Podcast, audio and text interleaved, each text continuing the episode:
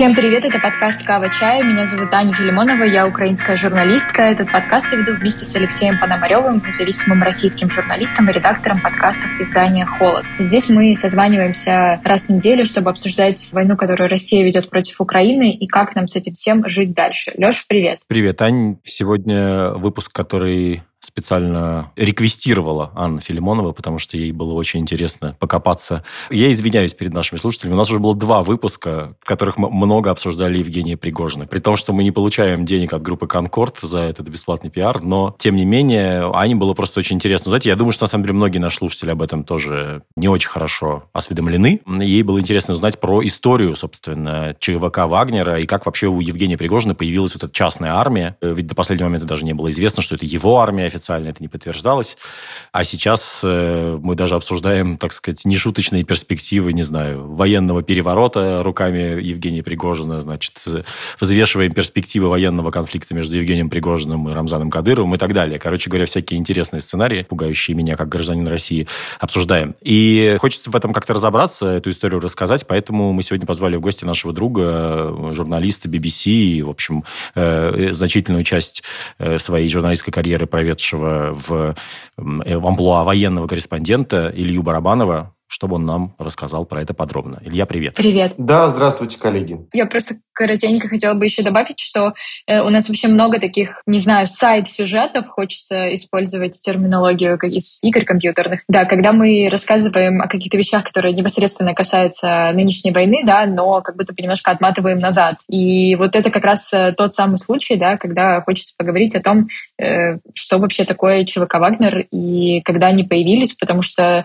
похоже, что у них, скажем так, интересная биография еще до 2022 года была. Ну, ну, если мне не изменяет память, вообще как эта тема частных военных компаний появилась, по-моему, в 2015 году, по-моему, в репортажах, в текстах Дениса Короткова «Фонтанки», да, Илюх, если, если я не путаю ничего? Ну, на самом деле, впервые про Вагнер, что вот есть некий такой отряд, заговорили уже в 2014 году среди военных, среди тех людей, кто принимал участие в конфликте на востоке Украины в тот момент. А какие-то первые публикации именно про эту структуру, да, это Денис Коротков, а, Фонтанка, вот я только не вспомню, 15 это был или 16 год, а, но тогда вот они стали уже там не предметом каких-то слухов и, значит, там вот разговоров между военными, а такой медиа-истории. Илья, а можно вот такой, поговорим просто про термины? Мне кажется, что все часто используют сейчас аббревиатуру ЧВК, знаем, что это частная военная компания, но вообще-то как будто бы иногда заземляюсь и не понимаю, что это вообще значит. Что такое частная военная компания? Ну, смотри, на самом деле, когда, когда они в 2014 году появились э, на востоке Украины, а конкретно в Луганской области, то это же было такое вот э, то лихое время,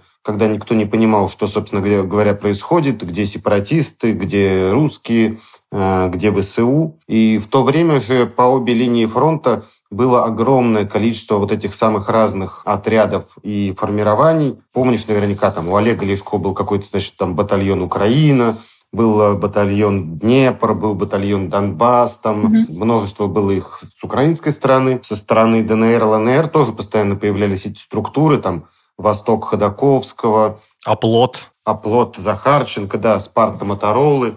И в какой-то момент, собственно, в в самопровозглашенной Луганской республике заговорили о том, что появился и вот такой некий Вагнер, который, значит, якобы все такие на понтах, хорошо вооруженные, которые там, значит, ездят, кошмарят каких-то, значит, казаков. В тот момент они, правда, в военном именно деле себя никак особо не, не проявляли. Насколько мы знаем, первое какое-то боевое крещение – это бои за Луганский аэропорт, не с Донецкий, не надо их путать. А, и, в общем, они как-то не очень заметно по ЛНРу тогда шарились. Слава к ним пришла сильно позже. Это, это уже был, там, наверное, год да, 15-16, когда Москва начала выстраивать в самопровозглашенных республиках что-то вроде такой вертикали власти. Это же, кстати, историю, которую они очень не любят сейчас, а, когда кто-то про нее вспоминает. Mm-hmm. Тогда Москва начала выстраивать э, вертикаль власти на территориях самопровозглашенных республик. И ходили даже такие слухи, что вот есть некоторое разделение, что ДНР ими занимается Лубянка, ФСБ, а ЛНР Э, занимается военная разведка ГРУ. И очень по-разному на этих территориях решались вопросы. Потому что если из ДНР в основном предпочитали командиров, значит, э, просто как-то выводить, забирать их в Россию, как выводили Игоря Стрелкова в свое время, как в итоге в Крыму оказался Игорь Безлер, то в Луганске с этим особо не церемонились. Были, конечно, там какие-то ушлые люди типа атамана Казицына, которые вовремя утекали, а, но в Луганске в какой-то момент перешли просто к методичному отстрелу, значит, всех этих слишком самостоятельных командиров. Алексей Мозговой, Беднов, э, Дремов. Длинный-длинный был список, я их всех уже не упомню. И, собственно, вот тогда, это, если мне не изменяет память, 16 год, как раз поползли первые такие вот слухи о том, что всеми этими ликвидациями как раз и занимается Вагнер. Mm-hmm. То есть в тот момент люди, которые, значит, себя сейчас позиционируют как э, там чуть ли не главные, самые эффективные защитники земли русской, прости господи, в тот момент занимались отстрелом, значит, абсолютно пророссийских полевых командиров, которые не встраивались в вертикаль которую в Луганске строил этот жулик Игорь Плотницкий, которого Москва, значит, поставила этим э, квазиобразованием руководить. Вот так начиналась эта история в тот момент. Илья, а скажи, пожалуйста, а почему Вагнер? Что за название? Это довольно общеизвестная история. Это пошло, собственно, от позывного. От позывного их командира Игоря, Игоря Уткина. Он известный человек тем, что увлекается историей Третьего Рейха э, и вообще имеет разного рода интересные татуировки. Это к вопросу о денацификации. Большой поклонник, значит, вот э, всех тех товарищей, которые бегали по Берлину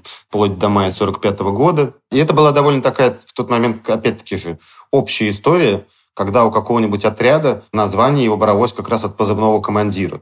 То есть, вот там, например, батальон «Призрак». «Призрак» — это изначально, если, опять-таки сейчас я ничего не путаю, это был позывной мозгового. А Вагнер, вот появился, значит, Вагнер по позывному Луткина. А потом уже дальше началась какая-то история вообще совсем не связанная с Украиной, как, собственно, война в Сирии началась, да, и как-то сразу все эти э, музыканты, как их теперь называют, поехали куда-то туда. На самом деле, опять-таки же, вот если мы так смотрим ретроспективно из, из дня сегодняшнего, то надо же понимать, что, конечно, это все, значит, эм, абсолютно взаимосвязанные друг с другом вещи. После тех санкций, которые были наложены на Россию за аннексию Крыма, за Донбасс, за MH17 в первую очередь. Всем было понятно, что Россия, в общем, оказывается в такой международной изоляции, не в такой, в какой она оказалась сейчас, но тоже было неприятно. И что, в общем, значит, никто из приличных э, людей общаться, значит, с людьми, которые развязывают войны и сбивают гражданские самолеты, не хочет. И тогда Владимиру Путину надо было как-то разруливать эту ситуацию, показывать, что он остается значимым игроком на, на мировой арене, что с ним, значит, за один стол садятся и договариваются и американцы, и европейцы. И Путин, да, Путин влез в сирийскую авантюру, что вот, значит, вы все бестолковые, а я сейчас, значит, прилечу со своим э, ВКС и разбомблю весь этот ТГИУ. Было понятно, что попрутся туда далеко не только профессиональные военные, а попрутся туда и разного рода жулики. И если помните, Вагнеру предшествовала такая история, там э, она была довольно короткой, некий славянский корпус появился, какое-то первое, там люди попытались создать ЧВК, как раз поперлись в Сирию, где-то там побегали, потом их в России всех попринимали, значит, пересажали. И вот тут, видимо, опять-таки же власть решила, что если какие-то отряды создаются, если какие-то там ветераны, значит, где-то хотят бегать, зарабатывать, то пускай это все будет централизовано, пускай это все будет под контролем своего человека, и пускай там не какие-то непонятные нам славянские корпуса, значит, э, бегают, а пускай бегают люди, э, которыми руководит повар, э, человек доверенный, и тут же еще очень важна как раз была долгие годы фигура Пригожина, потому что можно было от него дистанцироваться, говорить, какие к нам претензии, что вы нам предъявляете. Ну, это какой-то бизнесмен из Петербурга, ну, ресторатор, ну, повар, но это же не губернатор, не министр какой-нибудь. Государство он никакого отношения не имеет. То есть государство отстроилось от этой истории, на несколько лет. Так продолжалось вплоть до начала нынешнего вторжения. А Пригожин, значит, начал помимо всех своих остальных бизнесов, в том числе и историю с Вагнером. А он, Пригожин был там изначально, он изначально как бы, я так понимаю, что что-то типа менеджера, да, наверное, SEO этой компании. Нет, нет, он был с самого начала. То есть вот как в 2014 году разного рода провластные бизнесмены mm-hmm. пытались залезть в эту, в эту историю, надеясь что-то на ней заработать, там что-то мутил Малафеев, что-то там мутил, там, не знаю, угу. что-нибудь еще. Вот, вот что-то свое тогда начал мутить на всякий случай, пусть будет и Пригожин. Это, опять-таки, такая смешная история, про которую сейчас мало кто знает, мало кто помнит. Но когда они только на востоке Украины появились, то тогда еще, конечно, там никто не знал ни про какого Вагнера, ни про какого Уткина. И вот все эти нынешние шутки там про музыкантов и про оркестр, их всех тогда еще не было. Но тогда уже их называли поварята. Никто не понимал, почему поварята. А, ну, потому что с самого начала, да, там, э, конечно, был Евгений Викторович. Правильно ли я понимаю, что Вагнер применял э, пытки и казни и в Сирии еще? Конечно, он их применял и применял всюду. И в и в Африке, и в, и в Сирии, и там э, всюду, всюду, где только можно, конечно, там какие-то военные преступления случались. Тут же просто история была вот в чем, что после 2014 года российское государство столкнулось с тем, что оно получило энное количество, ну, не такое большое, как сейчас, но довольно значительное количество людей, которые прошли через э, военный конфликт, подержали в руках оружие, Понятно, что возвращались домой с там, тяжелейшими ПТСРами. Делать они ничего не умеют. На гражданке они жить не приспособлены. Все это ведет э, к росту преступности и ничему хорошему. Я помню, мы тогда про это писали, там, то ли это был 15 или 16 год, сразу после заморозки Донбасского конфликта, после Минска-2, когда буквально за год преступность в Ростовской области взлетела просто стремительно, там, в два раза, потому что понятно, что все эти люди, значит, с оружием потекли обратно. Им там стало скучно, они поехали домой. Они поехали домой, надо было с ними что-то делать. Ну и, собственно говоря, почему бы вот, вот прекрасная штуковина. Вы можете продолжить воевать, вы можете на этом, на этом заработать. А мы, решая какие-то свои коммерческие вопросы, заодно попутно, на всякий случай, Значит, э, всех этих ребят похороним где-нибудь в сирийских песках, и особо их не жалко будет никому, потому что небольшая потеря, в общем, э, для общества. Поэтому, конечно, да, уже первые истории начали происходить в Сирии. Там вот была эта самая громкая история, когда они казнили одного там сирийца с кувалдой, там, сжиганием, отрезанием всего на свете, все это, все это под камеру. Потом такие же истории были уже в Ливии, до сих пор что-то подобное насколько мы можем судить, происходит в Центральной Африке. Теперь они там, значит, по Мали продолжают бегать. И я думаю, что, конечно, ну, если начинается война, то на ней будут обязательно военные преступления. Таков закон жанра, к сожалению. Поэтому, да, конечно, там э, разного рода истории происходили на, на протяжении всего их славного в кавычках пути. Слушай, а, а вот есть ли какое-то понимание, как менялся масштаб этого? Потому что вот ты начал говорить о том, что Луганский аэропорт, там вот эти какие-то хаотичные бои, кстати, ты же там, по-моему, присутствовал лично вообще во время, это когда там э, россияне по своим же начали стрелять и расстреляли какие-то там а, грузовики отступающие. Ну, короче, там какой-то полный кавардак был, да? Вот я сказал, важно не путать. Вагнер принимал участие в боях за Луганский, а не за Донецкий аэропорт. То, о чем ты говоришь, это были первые бои за Донецкий. Это, это Донецкий аэропорт в мае 2014 года. Да? А Луганский, он был там, э, он был в, летом. А, тогда это было несколько десятков человек. Ну, совсем мало. Какая-то группа условная, какая-то оперативная. Потом это начало разрастаться там до сотен человек. В общей сложности, сейчас опять-таки, чтобы мне вам не собрать, э, я помню, я записывал за несколько месяцев до начала вторжения Э, интервью, значит, с одним как раз из этих пассажиров. Он тогда говорил, что за годы существования компании, как они называют это между собой, через Вагнер могло пройти там, ну, 20-25 тысяч человек за все годы, начиная с Украины и все вот эти сирийские, африканские командировки. Сейчас, конечно, масштаб совсем другой. Ну да, если они одновременно могут воевать и в Украине, и еще кошмарить кого-то в Мали или в каких-то еще африканских странах, то кажется, что да, как масштабы прям очень серьезно выросли. И сколько их сейчас может быть примерно? На самом деле их присутствие в африканских странах, оно не такое масштабное. Там же все-таки очень сложная э, и логистика, и вот эти вечные конфликты с э, Минобороны не, не упрощают им жизнь, поэтому африканский бизнес из-за этой войны потихонечку загибается. Есть какое-то присутствие там в Сирии, остается какое-то присутствие в Ливии и Судане, э, вроде бы, несмотря, кстати, на все договоренности, которые по Ливии мирные заключались пара отрядов, ну, там, пара сотен человек, может быть, там, продолжает работать в Центральной Африке. Я думаю, в Мали примерно такой же э, масштаб. Ну, там это там вот сейчас речь идет не про тысячи, там речь идет про сотни наемников в этих странах. Илья, а вот когда ты говоришь э, африканский бизнес, что ты имеешь в виду? То есть бизнес это значит, что их э, кто-то нанял, да, для того, чтобы выполнять какие-то там задачи. Это же не Путин их нанял там, это, это какие-то местные конфликты, да? Это они влезают в местные конфликты и получают там какие-то деньги, но понятно, что это все, естественно, одобрено с самого верха из Москвы. Ну, понятно, да. А, ну, то есть там вот заходят они, например, в ЦАР. Там им платит местный президент э, Туадера. При их помощи он переизбрался на второй срок. Э, они обеспечивают его личную охрану, они тренируют местную армию, они там, значит, пытаются как-то там гонять вооруженную оппозицию, которая э, вечно пытается этого Туадеру свергнуть. В ответ он им дает лицензию там, на разработку каких-нибудь золотых месторождений. Очень там Пригожин, например, в какой-то момент интересовался разного рода ценными породами древесины из Центральной Африки.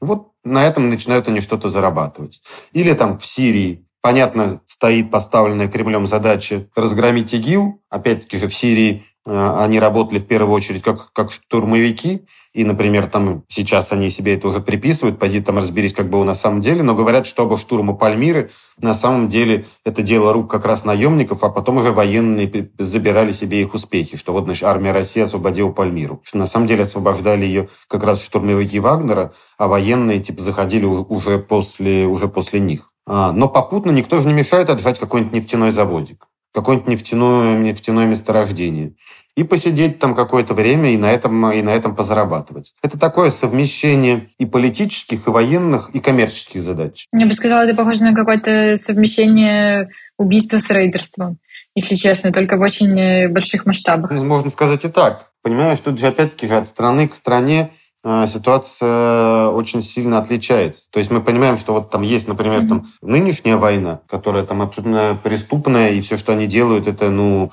абсолютная пакость, мерзость и преступление. Но вот, например, там в случае с той же Сирией, пока они, в общем, крошили боевиков, значит, этого исламского государства, ну, может, это не такое плохое дело было, на самом деле, в конце концов. Одни упыри убивали других упырей, и, в общем, как-то мир становился от этого чуть чище. Или, например, не знаю, я вот знаком с несколькими американскими исследователями, которые занимаются как раз африканским континентом. И они тоже такие говорят, слушай, понятно ваше нынешнее отношение к Вагнеру из этой войны, но вообще, как бы, если внимательно посмотреть на внутреннюю ситуацию в ЦАР, в Центральноафриканской Республике, то там этого Туадеру, который, конечно, упырь, пытаются свергнуть и прийти к власти такие упыри, что, может быть, в общем, на их фоне Вагнер конкретно в ЦАР смотрится, в общем, э, и не такими плохими парнями, что они, значит, удерживают одного и не пускают к власти других, которые бы там совсем э, страну погрузили в кровавое месиво. Поэтому в каждом конкретном случае, в каждой конкретной стране надо разбираться с каждой историей индивидуально. Ну и тоже, вот, например, там любопытная вещь. В Сирии же и в ЦАР наемники Пригожина воюют, поддерживают, как бы к ним там мы не относились, действующие политические режимы, там, президента Асада, президента Туадера, ну, то есть выступают на стороне действующей власти. Точно так же было, кстати, в Мозамбике, когда они в какой-то момент тоже заходили туда, пытались бороться с игиловцами на севере страны, но, кстати, в Мозамбике закончилось у них все довольно бесславно, они там потеряли своих людей, ту вооруженную оппозицию победить не смогли и уехали оттуда несолоно хлебавшие. А выделяется на всем этом фоне история их ливийская, потому что в Ливии-то как раз Вагнер оказался в несвойственной для себя роли, пока в Триполи сидело признанное большинством государств ООН а, правительство Сараджи, вагнеровцы и пригожинцы пытались это правительство свергнуть и воевали в Ливии на стороне маршала Хафтера, на которого, как мы теперь понимаем, в определенный момент Москва тоже делала ставку в этом внутриливийском конфликте. И опять-таки же была тоже такая история, вот они, они сейчас пытаются себя пиарить как мегаэффективное соединение, а никаких успехов в Ливии они достигнуть не смогли, потеряли чертову прорву людей, Триполи взять не сумели, Хафтер к власти так и не пришел, и, в общем, этот проект оказался э, довольно провальным. Смотрели ли вы последний сериал с Netflix, э, который называется «Дипломат»? Да, я, я смотрел, кстати, да. Что меня поразило в этом, там главная героиня — это посол Америки в Великобритании, и, в общем, там есть некий международный конфликт. Все это в современном сеттинге происходит, то есть э, там есть война России и Украины, полномасштабное вторжение и так далее. И там есть как бы главные антигерои — это россияне, вот. И что больше всего меня поразило, что там как бы никто даже не обсуждает президента президента России, то есть э, даже, ну, как бы он даже нигде не всплывает. А единственный, как бы, актор, который э, главный, как бы, антигерой, по крайней мере, практически весь этот сериал, это некий господин Ленков, у которого есть э, частная армия, которая воевала в Центральной Африканской Республике и в Ливии. Я подумала, вот интересно, что насколько в массовой культуре, да, как будто бы Пригожин начинает отвоевывать какое-то свое место. Мне просто всегда казалось, что Пригожина знают только мы, ну, как бы там, в Украине и в России. И тут оказывается, что он, блин, попадает в сериал Netflix, и реально является главным э, антигероем со стороны России. Вот это, мне кажется, довольно поразительно. Нет, слушай, на самом деле в этом ничего поразительного нету, потому что в общем, пока они там в 15-м бегали по ЛНР, или даже пока они только заходили в Сирию, тогда, в общем, никого особо понятного во всем мире Пригожин и его Вагнер не интересовал. Такая международная премьера Пригожина, когда вот он впервые попадает, наверное, на первые полосы каких-то ведущих изданий, это, если помнишь, э, бой в провинции Дейр-эз-Зор, когда как раз они пытались захватить какой-то нефтяной завод, а нарвались в итоге на удар американской авиации, и американцы тогда за одну ночь покрошили там до сотни, значит, этих наемников в пустыне э, под Хишамом, или Хашамом, по-разному произносят название этого местечка. Тогда вот, когда случилось фактически там первое со времен холодной войны такое прокси-столкновение американских э, военных с российскими военными. Мгм. Поэтому в тот момент на, это стало на, на какое-то время темой номер один. Это все это пришлось комментировать там Белому дому. Белый дом, собственно, озвучил первые цифры потерь. Мария Захарова бегала, значит, по Москве с криками «это все фейк, никого там не было, нас там нет». Ну вот все то же самое, что происходило в 2014 году, тогда, тогда продолжалось. Тогда случилась первая такая международная презентация, что ли, Пригожина. А затем, конечно, к нему большая слава пришла, когда он поперся в Африку ну, какое африканское государство не возьми, там так или иначе есть какая-то европейская страна, которая раньше была метрополией. Когда они залезли в Центральную Африку, этим очень озаботился, например, там Париж. Цар раньше был французской колонией. Но с цара это еще даже так себе было. А вот когда они после цара полезли еще и в Мали, то вот к этому моменту, мне кажется, в природе просто не осталось ни одного французского телеканала, который бы не снимал документального фильма про Пригожина и Вагнер. Мгм. Мне вот сегодня буквально там, моя подруга из Франции скидывала фотографию, как, как раз какой-то оч- очередной фильм, э, э, фильм вышел, а я им интервью давал еще, еще до войны в Москве. Поэтому там э, для французов это, в общем, стало такой болезненной и заметной темой. Так что вот эти все международные его какие-то суечения, они не, не проходили без внимания, конечно. Нет, просто удивляет, что как будто бы никто не обсуждает Путина, понимаешь, а обсуждают именно его. Вот это меня больше поразило в этом сериале. Кстати, он там в этом сериале, у него во Франции любовница и дочка. Там еще очень обламывает, что, что сезон первый как-то прям заканчивается стремительно. То есть ты думаешь, что сейчас будет самое, вот вообще самое замес, а этот раз и он заканчивается. Ну ладно. Э, Я вот что хотел спросить, на самом деле, на менее веселую тему.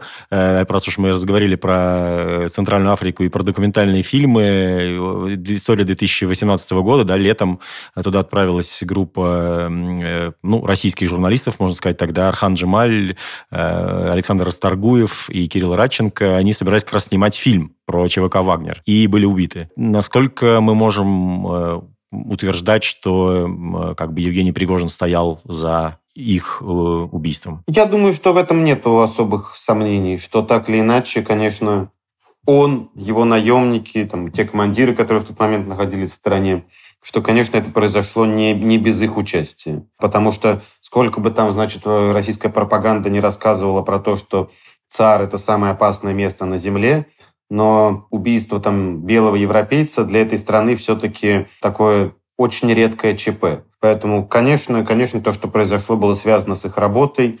Мы не знаем достоверно, там, сами вагнеровцы это убили, или это они сделали руками там, каких-то местных бандитов, которым что-то было уплочено. Тут пока ничего не доказано, но то, что они были, э, но то, что они причастны к этому преступлению, я думаю, сомнений никаких нет. Ну, кажется, там был какой-то странный куратор, которого, типа, потом оказалось, что не существовало не куратор, а фиксер на месте, который как-то был связан с этими пригожинскими э, медиа и с Риефан. Там была другая история, когда я, на самом деле, нас э, там, за несколько месяцев до их поездки, я помню, мы сидели все вместе и обсуждали, что бы можно было сделать э, про Центральную Африку. Тогда только пошли слухи о том, что наемники туда зашли. Была идея, там, может быть, внедрить какого-нибудь бойца туда. В итоге ребята просто поехали, и так закончилось. И история там была в чем? Что там, значит, было трое. А, Архан Джемаль, Кирилл Радченко и Александр Расторгуев, прекрасный режиссер-документалист. Они допустили роковую ошибку, ну, собственно, на стадии планирования этой, этой командировки. Я думаю, что Джемаль бы вряд ли на эту мину бы наступил, но остальные ребята были не такими опытными. И когда готовились к поездке, то Расторгуев, насколько я знаю, как это происходило, он там по каким-то своим документальным проектам был знаком с журналистом Пригожинского «Реафан» Кириллом Романовским. И он как-то, ну, не придав этому значению, ну, журналист и журналист, где-то они пересекались на каких-то тусовках, где-то познакомились. А, он узнал, что там Романовский занимается э, этим регионом и Сирией. Обратился к нему за советом. И вот это была роковая ошибка, потому что, как мы понимаем, видимо, уже в тот момент на этапе подготовки всю их поездку пригожинцы взяли под свой контроль, потому что Романовский посоветовал ему своего знакомого, якобы какого-то бывшего, значит, сотрудника ООН по имени Мартин, который, вот, значит, есть такой чек в ЦАР, он вам, э, он вам поможет.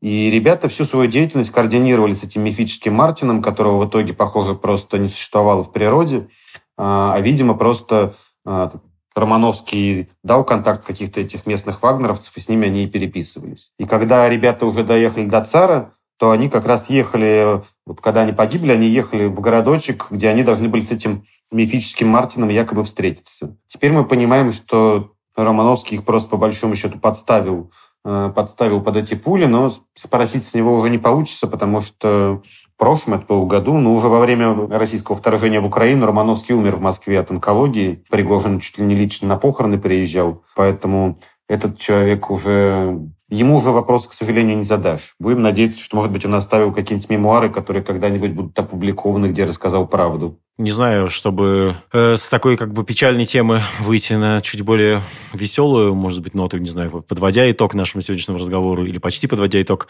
Обычно, когда разговариваешь с людьми, которые, знаешь, ну, считает, что не все так однозначно, и вот там понятно, что вот там, да, наверное, Россия совершает военные преступления, но ведь и американцы в Ираке тоже. И когда начинается, ну, вот как бы речь там про частные военные компании, сразу все вспоминают Blackwater, которая тоже там, значит, э, всякие жестокие вещи совершала во время войны в Ираке.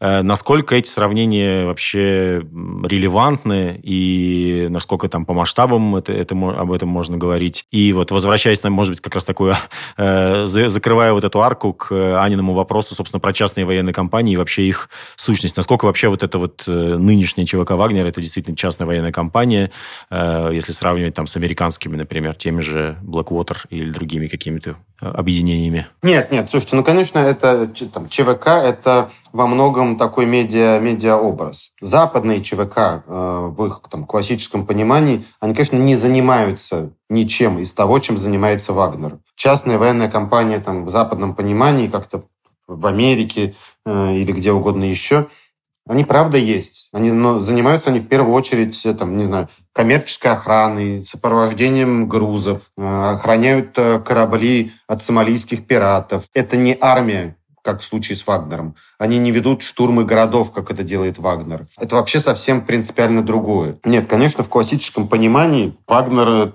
ЧВК не является. Сейчас это уже по большому счету просто такая квази, квази-армия, но ЧВК точно нет.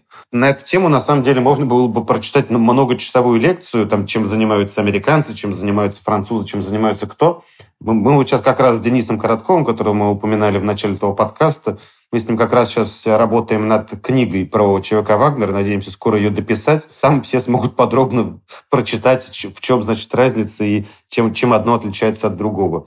Нет, конечно, Пригожинская банда – это не это не ЧВК в понимании американцев. Это такая окологосударственная тайная, ну, до поры до времени, до прошлого года тайная армия, а, которая выполняет первую очередь, в первую очередь, конечно, политические задачи в интересах, в интересах Кремля. Все эти там какие-то там их бизнес-штуковины, это уже, это уже второе. И на самом деле мы с вами даже вот видим да, сейчас, чего они с таким интересом относились к Африке. Африка сейчас стала таким вот сложным континентом. Лавров не вылезает из африканских турне. Я как раз этим для себя объясняю то, что Пригожину до сих пор не аукнулись все эти его наезды на Шойгу.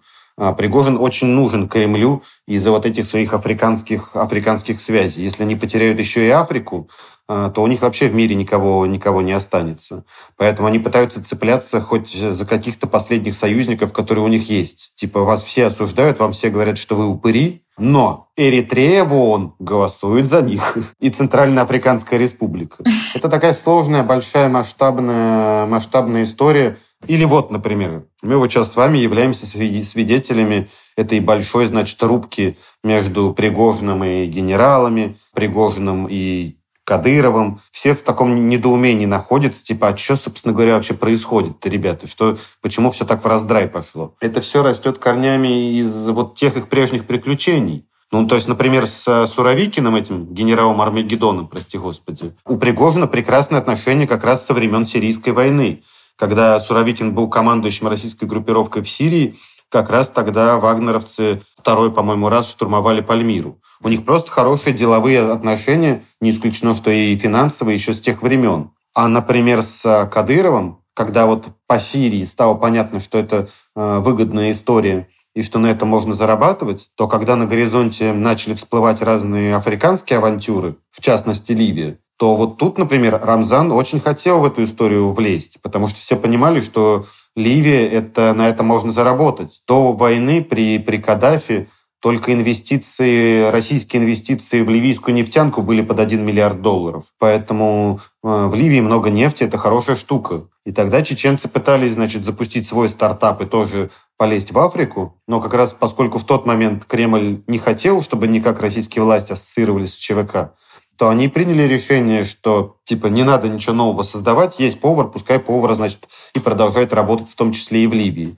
И Кадырову ливийский контракт в итоге так не достался. Поэтому, когда мы сейчас видим э, вот эти громкие медийные там скандалы, кто за кого, кто кого поддерживает, кто с кем в какие коалиции вступает, всегда, конечно, надо помнить, помнить историю всех этих людей и понимать, что корни, они вот растут там. Э, где-то у кого-то в Ливии, у кого-то в Сирии, у кого-то в Центральной Африке. Конечно, когда вот вы там, держите всю эту картину в, целиком в голове, многое из происходящего становится сильно понятнее. Э, Илюх, спасибо тебе за подробный разбор всего. Надеюсь, что стало понятнее, и те наши слушатели, которые были как бы не в теме, теперь э, стали более в теме. Добро. Да, Илья, спасибо большое. Э, на самом деле мне было очень интересно, и мне кажется, что тут мы в разных пузырях, потому что действительно так бывает, что мы в Украине часто не очень понимаем какой-то российский контекст. И спасибо большое за разъяснение. Я думаю, что Кавачай для этого и существует, да, для того, чтобы погружать наших слушателей в разные контексты для лучшего понимания того, что происходит сейчас между Россией и Украиной. Поэтому спасибо большое, и Наших слушателей я призываю не забывать подписываться на нас на тех платформах, где вы нас слушаете, обязательно ставить оценки и писать комментарии, которые мы всегда читаем. Мы особенно благодарны тем нашим слушателям, которые еще и поддерживают нас на Патреоне и на Бусти, и автоматически эти замечательные люди попадают в чат для наших э, патронов, Кавачат, в рай. по сути, в рай, где могут обсуждать э, уже всякие разные насущные вопросы, волнения, тревоги, э, в частности, и вместе с нами. Спасибо всем, кто нас поддерживает так или иначе. Это был подкаст «Кава Чай». Аня Филимонова. Леша Пономарев. В гостях у нас был Илья Барабанов. Спасибо. Почуемся. До свидания, коллеги. Пока-пока.